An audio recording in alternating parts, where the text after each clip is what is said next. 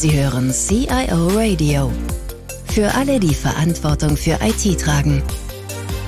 Ein Podcast der ACENT AG.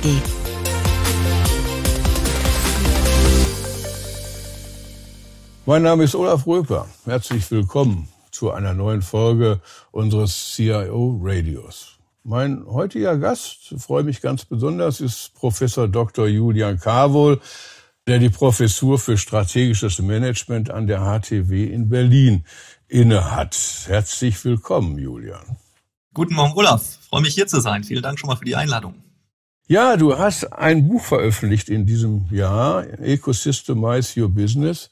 Nun hatten wir beide 2018 schon mal im Rahmen einer Konferenz die große Freude, uns über Ökosysteme zu unterhalten. Damals ging das so hauptsächlich um ja, die Amazons dieser Welt oder die, die, die Einzelhändler, die, oder die Händlerketten dieser Welt. Was hat sich denn seitdem verändert? Was war der Hintergrund, dass es sich gedrängt hat, dieses Buch zu schreiben? Das im Übrigen, lass mich das noch schnell eben sagen, eine große Zahl ausgesprochen positiver Rezessionen erhalten hat. Also offensichtlich sehr erfolgreich ist.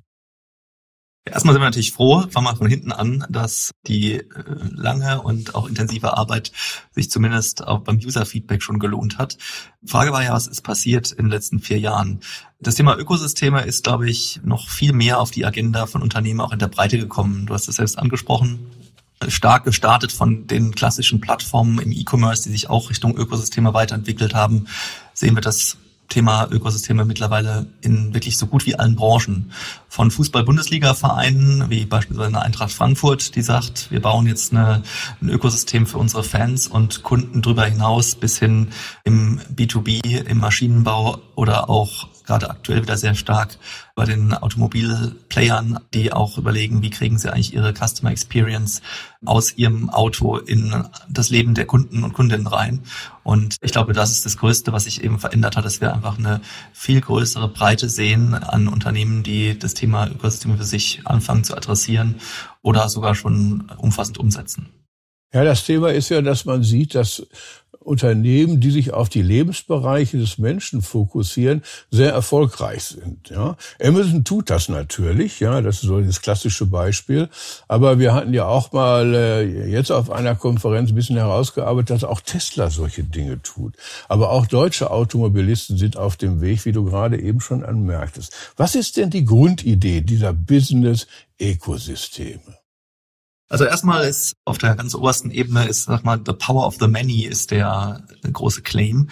Ökosysteme, wie wir es definieren, dabei geht es darum, gemeinsam besser zu sein als alleine, ganz platt gesagt. Was heißt das? Also ich schaffe praktisch gemeinsame Wertangebote, indem ich die Karten zusammenlege, eine sogenannte gemeinsame integrierte Kundenerfahrung oder auch englisch Seamless Experience zu schaffen, um dann letztendlich den Kunden gar nicht mehr bei mir aus meinem Ökosystem rauszulassen. Und alle Unternehmen, die da dabei sind, die profitieren davon.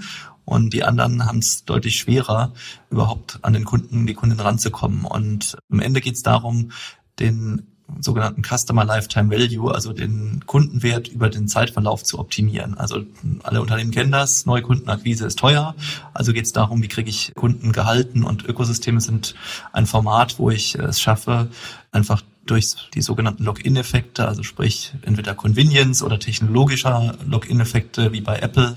Also muss ein Apple-Gerät nutzen oder muss ein, im anderen Fall ein Android-Gerät benutzen, dass ich das als Login-Effekt kreiere und dann drinnen eine sehr gute Kundenerfahrung äh, kreiere. Lange Rede, kurzer Sinn. Also der Charme von Ökosystemen ist, dass ich hier eine andere Art von Wettbewerb spielen kann als im klassischen Produktgeschäft, wo ich immer sehr stark Einzelprodukte bewerben muss, wo ich hier sagen kann, den Kunden kann ich einfach über einen viel längeren Zeitraum bei mir behalten. Das gilt für B2B als auch B2C. Wir kennen es mehr aus dem B2C. Aber die Logiken dahinter, mehr zu wissen, mehr zu erfahren über dann in dem Fall das Unternehmen und dann letztendlich hier neue Angebote zu machen, das ist das Essential. Und letzter Satz noch zum Thema Lebensbereiche. Das ist richtig. Also wir sagen halt, es geht immer darum, Angebote weg von einer klassischen Industriesicht hin in eine Lebensbereichsicht, also ins Leben des Menschen zu gehen, auch für B2B-Unternehmen, die vielleicht nicht zwingend Endkundengeschäft machen müssen, aber die überlegen müssen, was macht letztendlich mein Kunde? Und auch da nur ein letztes Beispiel zu bringen, nehmen wir einen Automobilzulieferer, klassischer B2Bler, wenn sich jetzt ein OEM wie du es genannt hast, entweder die Deutschen oder auch ein Tesla, Richtung Customer Experience und bis hin zu verschiedenen Lebensbereiche entwickelt, dann ist ja groß die Frage, was macht so ein Zulieferer? Der muss am Ende das enablen, der muss dafür sorgen, dass der OEM diese Customer Experience am Ende darstellen kann. Und damit muss er auch indirekt verstehen, was da hinten dran passiert. Viel mehr als früher, wo es darum geht, liefere Komponenten ABC on time und on budget und jedes Jahr fünf Prozent billiger bitte, ist das jetzt mehr, denke mit, überlege, was kommt am Ende hinten raus. Das ist, glaube ich, das wirklich, wirklich Neue von Industriedenken, Lebensbereichdenken. Also im Kern, ich habe hier das Buch auch hier, dieses Wort von Ecosystem to Human. Ist das so ein Schlüssel? Ja, das ist im Prinzip einfach die Griffigkeit. Ja, die Fokussierung auf die Lebensbereiche. Ich komme gleich nochmal auf den Punkt und ich komme gleich auch nochmal auf die Rollen. Aber vielleicht sollten wir noch mal diese Lebensbereiche ein bisschen mehr definieren. Da sollten wir noch ein bisschen mehr Fleisch dran machen. Und äh, denken wir mal so an den Schraubenhersteller, der irgendwo seine Schrauben herstellt. Nichts gegen Schraubenhersteller. Aber der hat ja eigentlich keinen direkten Bezug zu irgendwelchen Lebensbereichen. Ja, das würde ich anders sehen. Also erstmal noch den Schritt zurück, Ecosystem to Human, weil du es als Begriff reingeworfen hast. Was bedeutet das? Im Prinzip all das, was wir auch im Buch aufgeschrieben haben, ist mit über 1000 Managerinnen und Managern in Interviews und, und Workshops und entsprechenden Diskussionen entstanden. Und die Quintessenz war, wenn man alles auf eine Formel bringt, weg von B2B und B2C, äh, getrennten Denken hin zu Ecosystem to Human Denken. Das vielleicht vorgestellt. Und jetzt zum Schraubenhersteller ja, so ein Schraubenhersteller, was macht der eigentlich? Der hat natürlich auch verschiedene Zielgruppen und letztendlich landen seine Schrauben in irgendeiner Form auf Baustellen oder bei Handwerkern in der Regel. Und diese haben sehr wohl einen sehr starken Bezug zum Thema Menschen und Leben des Menschen, weil sie eben in die Lebensbereiche des Menschen gehen, sei es eben im Privatleben, du baust ein Haus, renovierst eine Wohnung oder auch im Berufsleben, du machst ein Industriegebäude oder eine Fabrik, wo auch im Endeffekt Schrauben eingesetzt werden müssen. Da bist du im Lebensbereich Arbeit drin. Und die Krux ist, wie hängt das zusammen? Und das Interessante ist, dass beispielsweise mit steigender Technologisierung, Stichwort auch Smart Home als Beispiel, hast du natürlich immer mehr Intelligenz im Leben des Menschen drin oder auch im Business-Kontext. Und deswegen muss sich dann ein Schraubenhersteller natürlich überlegen, wo schafft er Wert, damit seine Schrauben nicht reine Commodity bleiben. Also sprich, was sind die Projekte, die Menschen machen, was sind die Use Cases, die dahinter passieren und dann auch wieder aus der Ökosystemsicht, wo kann er denn kooperieren? Wie kann er am Ende vielleicht auch Handwerker, wenn mein Beispiel vorhin mit den Suppliern beim OEM im Automotive-Kontext, gilt er auch die Handwerker. Also was kann ein, ein Schraubenhersteller tun, um seine direkten Kunden, nämlich die Handwerker, letztendlich besser zu stellen, die dann wiederum direktes Geschäft mit den Menschen haben, nämlich mit uns, die einen Handwerker brauchen. Und diese Denke ist Denken in Lebensbereichen, dass mir überlegen muss, in welchen Lebensbereichen entsteht Wertschöpfung, wie wachsen die zusammen und wie kann ich es schaffen, entweder selbst da reinzugehen oder eben indirekt zumindest zu verstehen, wie kann ich es ermöglichen, dass meine direkten Kunden, meine B2B-Kunden dort besser und mehr Geschäft machen. Das ist das Ecosystem to Human Denken. Wahrscheinlich wird der Schraubenhersteller ja erstmal anders denken, nicht? Also der sagt, na ja, ich verstehe das schon, dass meine Schrauben irgendwann mal da bei Menschen in Lebensbereichen landen. Das sehe ich wohl. Aber was hat das für wirklich für praktische Relevanz für mein Geschäft? Wird er denn nicht eher hergehen und sagen, na ja, ich muss meine meine Fertigungsprozesse streamline. Ich muss sehen, wo ich Kosten sparen kann. Ich muss einfach da hingucken, dass ich das optimieren kann.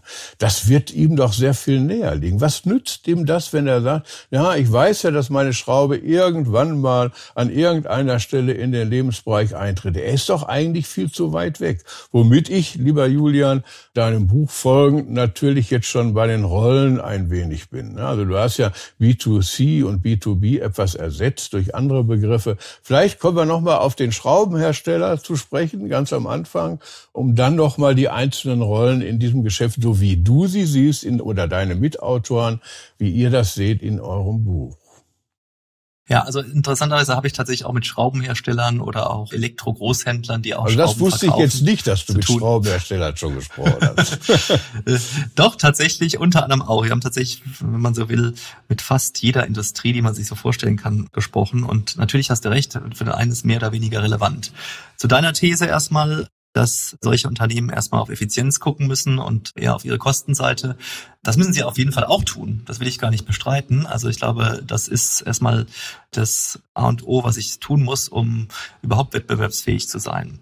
Aber, und jetzt kommt das große Aber, die Welt wächst zusammen. Also erstmal ist meine Zukunftsvision, alles wird digital vernetzt und nachhaltig. Und das heißt also, alles wird irgendwie intelligent werden müssen. Die Schraube, allemal, die Dinge, wo die Schraube drin verbaut ist, muss fähig werden, Daten zu sammeln und muss dann am Ende Informationen herausgeben, Informationen teilen mit anderen, sodass der Use Case und das, was am Ende letztendlich installiert wird, nicht nur die Schraube ist, sondern am Ende mache ich dort im Haus des Menschen, äh, lasse ich entweder eine Applikation entstehen oder ich renoviere etwas und kriege hier viel mehr auch einfach Informationen raus, um das zukünftig auch noch weiter zu optimieren. Also ich komme über Transparenz in die Lebensbereiche rein. Und das ist tatsächlich das Neue. Da könnte man sagen, das war tatsächlich nicht immer so. Und die Frage ist, was hilft's mir, dass ich einfach weiß, wo entstehen einfach auch neue Angebote? Wie sind meine Angebote, wie gut sind die am Ende umgesetzt worden von den Handwerkern, wenn das praktisch meine direkten äh, Kunden sind. Und letztendlich ist der Charme dabei, dass ich das ganzheitlich sehe und eben aus der Ökosystemsicht. Und da sind wir auch bei den Rollen, dass ich eben äh, nicht Julian, nur, darf ich noch mal eben, ich würde ja, ganz gerne mal da, da einsteigen an der Stelle. Also das mit der Transparenz ist, glaube ich, für jeden auch verständlich. Nur der Schraubenhersteller, der eigentlich ganz vorne oder hinten, je nachdem von wo man guckt, sitzt, der hat ja sehr viele Stationen, bis er letztlich an die Information des Endverbrauchers kommen könnte. Wie, wie schafft er das, an die Information zu kommen? Er hat sie gar nicht. Ja? Also wie soll er an Informationen kommen, wie seine Schraube in verschiedenen Lebensbereichen, in Möbeln, in Autos, was weiß ich nicht mehr, tatsächlich produktiv sind oder zur Wertschöpfung beitragen? Das ist so ein bisschen so bei der Theorie für mich jetzt als Außenstehender ein knackiger Punkt. Die Informationsweitergabe. Ja, das ist richtig. Das ist ja immer die Frage, wie weit kann es heute gehen, wie weit kann es morgen gehen. Erstmal muss ja das Denken sein, wie weit komme ich näher an das, was meine direkten Kunden machen, sei es die Handwerker oder die Industriekunden. Auch da ist schon mal der erste Schritt zu gehen, die dann wiederum logischerweise näher dran sind. Also die Frage ist immer, wie weit bin ich derjenige, der die, wenn man so will, anfixt, weil ich eben tatsächlich auch eine gewisse Marktmacht habe. Das hängt jetzt davon ab, wie groß bin ich, wie weit bin ich eben in den einzelnen Verticals drin, wie weit bin ich praktisch in den einzelnen Live Areas auch drin. Das ist die entscheidende Frage. Das heißt nicht, dass ich immer bei jedem Case bis zum Menschen auch Informationen bekomme. Aber ich muss zumindest diese Denke haben, was sind die Use Cases nach hinten raus, weil die ändern sich. Und wie gesagt, das Thema Transparenz ist nur eins. Das zweite ist, was kriege ich eigentlich für Mehrwerte hin? Wie Stichwort auch Flexibilisierung. Wenn wir gerade beim Thema Bau sind, dann haben wir da ganz viele neue Technologien, als auch einfach, wir haben veränderte Wohnwelten, wo du im Prinzip auf mit einem Knopfdruck auch deine Fassade ändern kannst. Als ein Beispiel, wenn man so ein bisschen in Richtung Innovationen gehst. Also im Prinzip wird das ganze Thema wie leben wir, wie arbeiten wir, wird deutlich flexibilisierter und intelligenter. Und damit habe ich automatisch einfach den Druck, dass ich da mitspielen muss. Und entweder bleibe ich dabei, ich liefere, bin reiner Komponentenhersteller oder ich komme näher ran an die Use Cases. Und das ist dann erstmal das Ökosystemdenken, dass ich Angebote machen muss. Und dann sind wir wieder beim Thema, wie kommt da die Information dran? Indem ich das verstehe, indem ich denjenigen, die wirklich nah dran sind, an den Projekten im Leben des Menschen, dass ich mit denen eben gemeinsame Sachen mache und nicht einfach nur ein Zulieferer bin. Also von daher ist das originäre Interesse muss sein, dass ich Verständnis gewinne, wo gehen am Ende Trends hin, wie entwickeln sich die Angebote, die am Ende gemacht werden. Und dann ist es natürlich so, wenn ich was anbieten kann, dass ich sage, ich, ich verstehe das mit, ich mache dort gemeinsame Sache. Ich denke eben, im Zweifel bin ich einfach beteiligt an den Angeboten, die da hinten passieren dann habe ich einen Vorteil. Ich will auch noch ein Beispiel bringen. Nehmen wir auch wieder die Automobilzuliefererindustrie, die einfach natürlich sagen müssen, nehmen wir das Thema autonomes Fahren oder auch E-Mobility.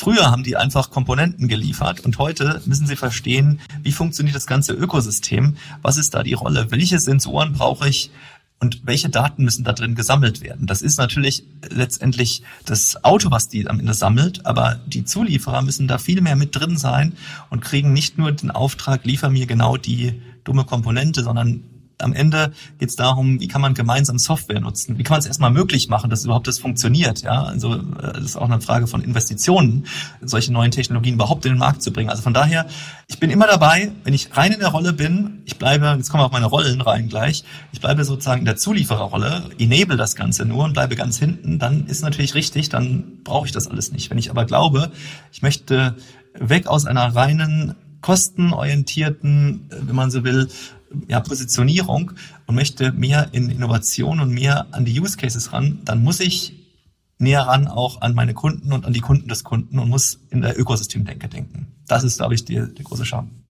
Also ich glaube, das ist jetzt verständlicher geworden. Und ich gebe ja auch zu, dass mein Beispiel von dem Schraubenhersteller in dem Sinne schon etwas gemein ist, ja, weil der also wirklich tatsächlich ziemlich weit weg ist. Aber du hast oder ihr habt in eurem Buch die alte Begrifflichkeit B2C, B2B ja, nicht aufgehoben, aber habt sie in einen neuen Zusammenhang gestellt. Nämlich in den Zusammenhang, welche Position, welche Rolle habe ich letztlich in Bezug auf diese Lebensbereiche. Korrekt. Und da gibt es drei hochspannende Positionierungen oder auch Rollen. Vielleicht sollten wir ein paar Minuten darauf verwenden, dass du aus deiner Sicht nochmal erläuterst, was die Aufgaben dieser Rollen sind. Aber vielleicht, ich weiß, dass das sehr ausgiebig diskutiert werden kann. Vielleicht erstmal nur kurz, damit wir vielleicht darauf aufsetzen, noch das eine oder andere Thema besprechen können. Okay, relativ kurz. Also was wir gesehen haben, ist, die klassische Wertschöpfungskette mit eher engeren Stufen wird ein Stück weit ersetzt durch neue Rollen, die natürlich auch immer nochmal Subausprägung haben. Und wir haben genau drei dort identifiziert. Das eine ist, wenn wir vom Menschen kommen, also Ecosystem, sagen wir, der Mensch steht im Mittelpunkt, dann ist die Frage, aus einer Ökosystemsicht, wer ist derjenige, der direkt am Menschen dran ist und dort Bedürfnisse identifiziert und auch orchestriert. Das ist der sogenannte Orchestrator, so nennen wir den. Das sind klassische Plattformen, die einerseits Daten sammeln, die äh, andererseits mögliche Angebote für uns als Menschen machen, sei es im Bereich E-Commerce, aber auch in allen anderen Lebensbereichen und am Ende uns helfen, möglichst einfach durchs Leben zu gehen. Also klassisch der Apple App Store. Und der die Daten hat. Das ist und eigentlich der die das Daten Wichtige. hat oder auch der sie auch teilt. Auch da ist immer die Frage, habe ich die alleine und da kommen wir vielleicht auch nochmal zu, ist es ein Closed Shop oder ist es was, wo ich sage, ich öffne mich und versuche auch dadurch nochmal Wert zu schaffen, um, sehen wir mal, den Bereich Gesundheitssystem, wo es natürlich immer darum geht, erstmal das Thema Datenschutz zu haben, aber auch Daten zu teilen und es nicht nur einer hat, ist auch ein Gesetzesthema. So.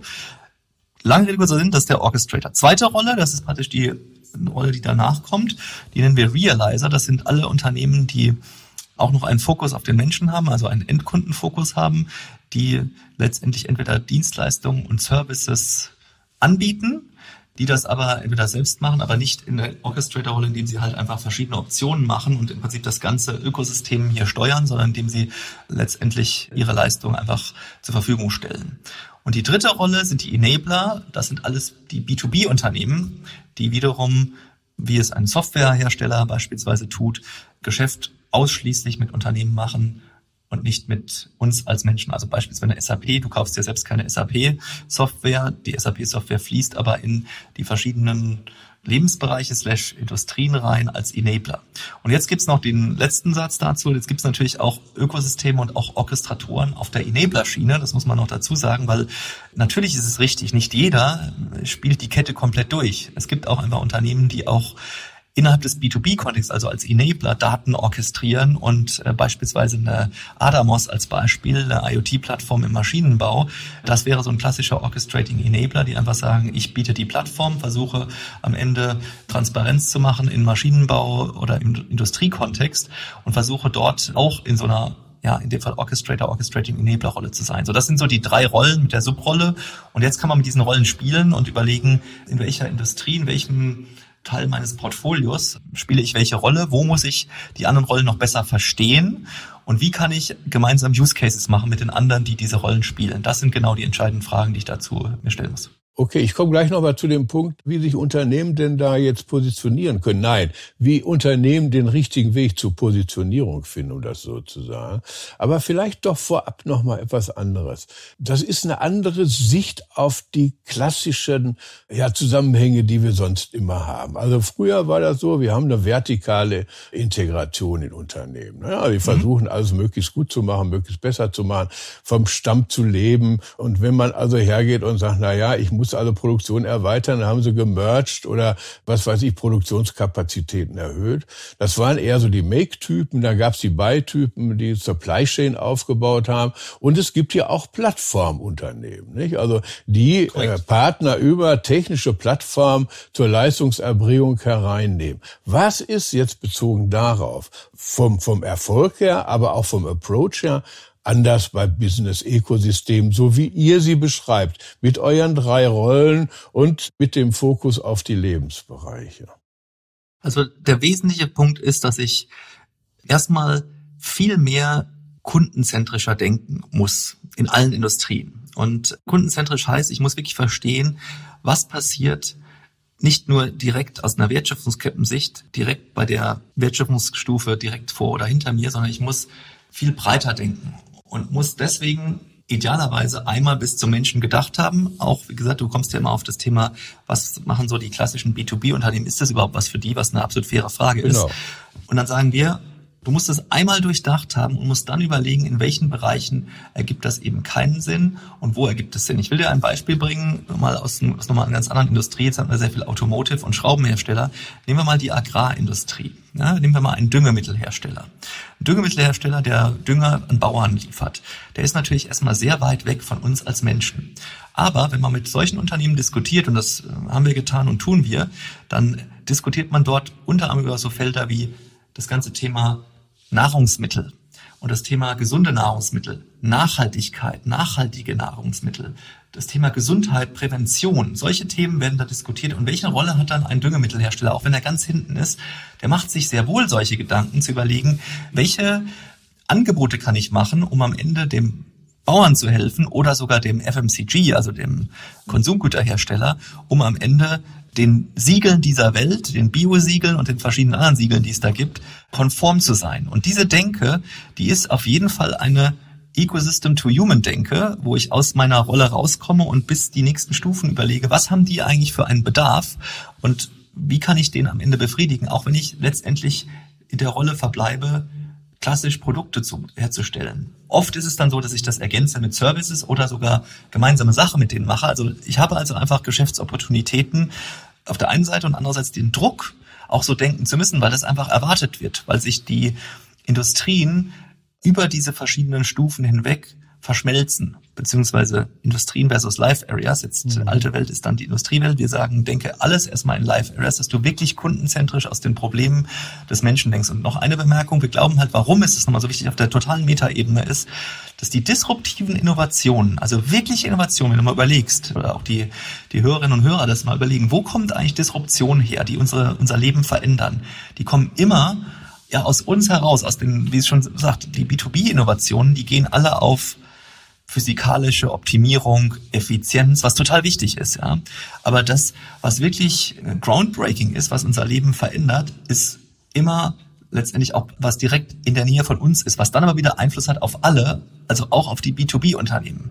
Und das ist, glaube ich, was man verstehen muss. Also wenn wir auch Nachhaltigkeit spielen, dann muss ich natürlich die ganzen Dinge tun und muss meine Supply Chain end-to-end -end nachhaltig denken. Und damit bin ich auch wieder im Leben des Menschen, weil es nützt mir nichts, wenn ich nur auf der Produktion nachhaltig bin, wenn ich am Ende wissen will, wie der Turnschuh, welchen CO2-Fußabdruck der Turnschuh am Ende im Adidas Store hat. Und dann müssen natürlich alle in der Kette miteinander kooperieren. Und wenn ich irgendwann als Mensch so ein CO2-Passport habe und sage, wie nachhaltig lebe ich eigentlich, dann geht es immer über Industriegrenzen hinweg, sonst kann es nicht funktionieren. Da kann die Wertschöpfung nur über alle gehen, die dann die Daten teilen, die aber auch daran arbeiten, dass es besser wird. Und das ist nur mal so ein Beispiel in einem einem Fokusbereich und da kann man sehr viele weitere gehen. Also die Welt wächst extrem zusammen, wenn man auf letztendlich die Themen der Zukunft guckt und genau deshalb ist es einfach so entscheidend, das zu verstehen und auch zu verstehen, welche Rolle ist realistisch, die ich einnehmen kann, aber was tun die anderen Rollen und wie kann ich letztendlich da einen Wertbeitrag leisten. So, das wäre so.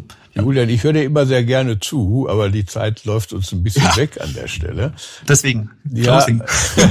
nein, nein, ist ja alles okay. Das Thema ist ja auch sehr spannend und es ist auch sehr schwierig, die wesentlichen Punkte immer in 20, 25 Minuten unterzubringen. Dazu ist das Thema auch viel zu breit und ich kann auch allen Zuhörerinnen und Zuhörern nur empfehlen, sich vielleicht mal um das Buch zu kümmern, Ecosystemize Your Business. Und man muss das einfach nur eingeben und dann findet man das auch. Aber ganz zum Schluss doch noch mal, aber ich muss dich bitten, wirklich jetzt mit einer, ja. einer Minute zu antworten. Wie gehen Unternehmen denn jetzt vor? Oder welchen Weg müssen Sie gehen, um dieses Mindset zu verstehen und daraus abgeleitet, und das ist ja das Wesentliche, die eigene Positionierung in deiner Dreierkette zu finden. Ja, und auch die Risiken, die sich daraus ergeben, zu minimieren. Ich weiß, das waren jetzt schon zwei Fragen, aber gib doch mal ein Takeaway. Wie sollen Unternehmen, muss jetzt nicht der Schraubenhersteller sein, nimm irgendjemand anders, was, was soll er rausnehmen jetzt aus unserem Gespräch? Was ist der nächste Schritt, den er gehen sollte? Teilweise hast du die Antwort schon gegeben, es geht um Positionierung und damit auch am Ende um Portfolio. Was mache ich, was mache ich nicht? Das Schöne am Ökosystemspiel, ich kann theoretisch alles machen bei all dem, was wir diskutiert haben, weil ich ja in verschiedenen Rollen unterwegs sein kann. Ich kann mit verschiedenen Partnern partnern, ich kann in die Lebensbereich des Menschen reingehen. Also ist die Frage, wo setze ich meine Chips drauf? Ja, welche Use Cases sind interessant? Und da hilft nur strukturierte Analyse zu überlegen, wo stehe ich, was bringe ich mit zur Ökosystem-Party, was sind meine Assets, was wollen meine Kunden, die Kunden meiner Kunden und dann muss ich anfangen, Ideation zu machen, wo kann die Reise hingehen und wie kann ich mein Portfolio anpassen und sukzessive Richtung ökosystemorientiertes Denken und Handeln ausrichten. Das ist nicht trivial, aber am Ende geht es darum, systematisch zu entscheiden, was ist der Scope der Zukunft und was ist es auch nicht. Das wäre meine Number One Empfehlung. Ja, vielen Dank. Das ist auch ein super Schlusswort. Und ich glaube auch, dass unsere Zuhörerinnen und Zuhörer draußen das so mitnehmen und das vielleicht auch als Gedankenanstoß nehmen. Julian, herzlichen Dank für dieses doch sehr informative, aufschlussreiche Gespräch. Vielen Dank ebenfalls, Olaf, und viel Spaß alle beim Hören und beim Ökosystem bauen in Zukunft. Vielen Dank fürs Zuhören. Mehr Informationen zu diesem Podcast finden Sie unter cioradio.de.